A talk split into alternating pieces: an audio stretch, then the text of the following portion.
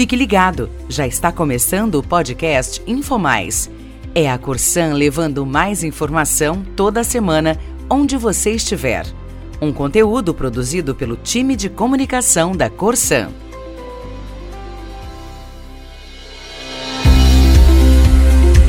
Olá!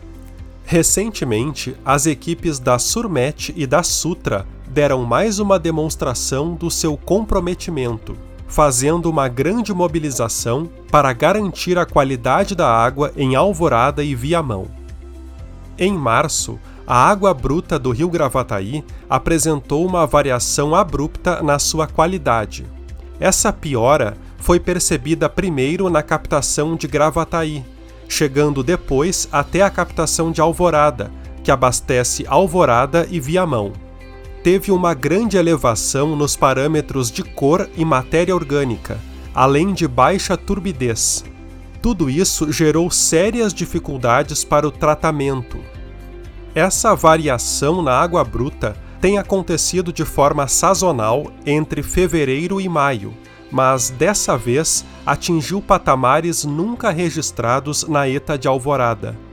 A partir de 19 de março, foram 11 dias de trabalho muito intenso para manter a qualidade da água como exigida pela legislação, até que a situação do rio voltasse ao padrão habitual.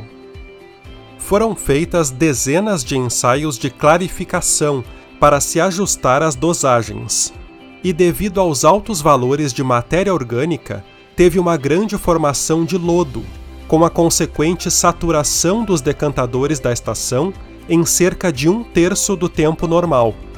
Foi preciso então limpar os decantadores com maior frequência, inclusive durante o dia, que é o período de maior consumo.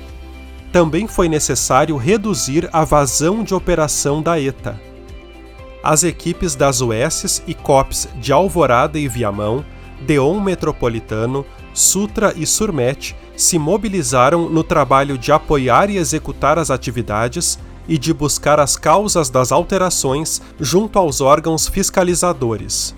Os colegas da ETA de Alvorada, junto com a química do sistema Alvorada Viamão, implementaram todas as medidas que estavam ao seu alcance.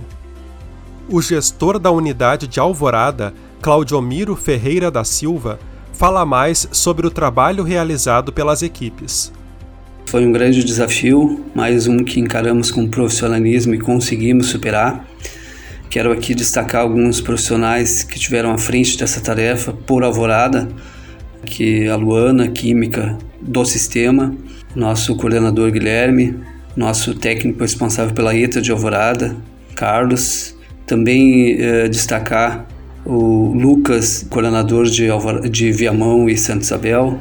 Destaco também e, e agradeço muito a regional que esteve conosco sempre, né, está conosco sempre, e muito ali na presença do Ângelo, que nos ajudou diretamente, a Sutra, todos os funcionários que tiveram ali relacionados à DOP, nos dando apoio, nos, dando, nos, nos ajudando ali com conhecimento, foram muito úteis. E também destaco a, a sociedade no geral, a prefeitura, em nome do prefeito e do vice, que nos ajudaram ali a definir prioridades, urgências do município e que e ressaltar que ficou um legado muito grande de aprendizado, de união nesse desafio.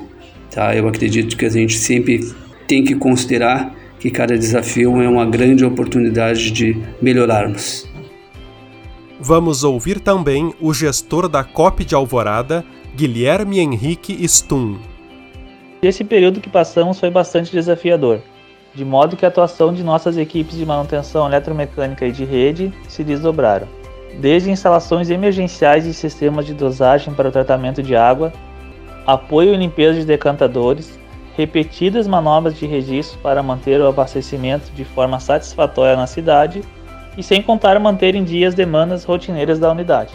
Além do instigador, foram momentos de união e engajamento por todos da unidade, ETA, CIAV, Superintendência e da DOP, evidenciando que com trabalho em equipe conseguimos superar barreiras cada vez mais intransponíveis e disponibilizar água com qualidade para todos, onde esse é o nosso principal objetivo como Corsã. O trabalho também contou com o apoio da SEMA, a Secretaria do Meio Ambiente e Infraestrutura. Parabéns a todos os colegas envolvidos. O episódio vai ficando por aqui. Até mais!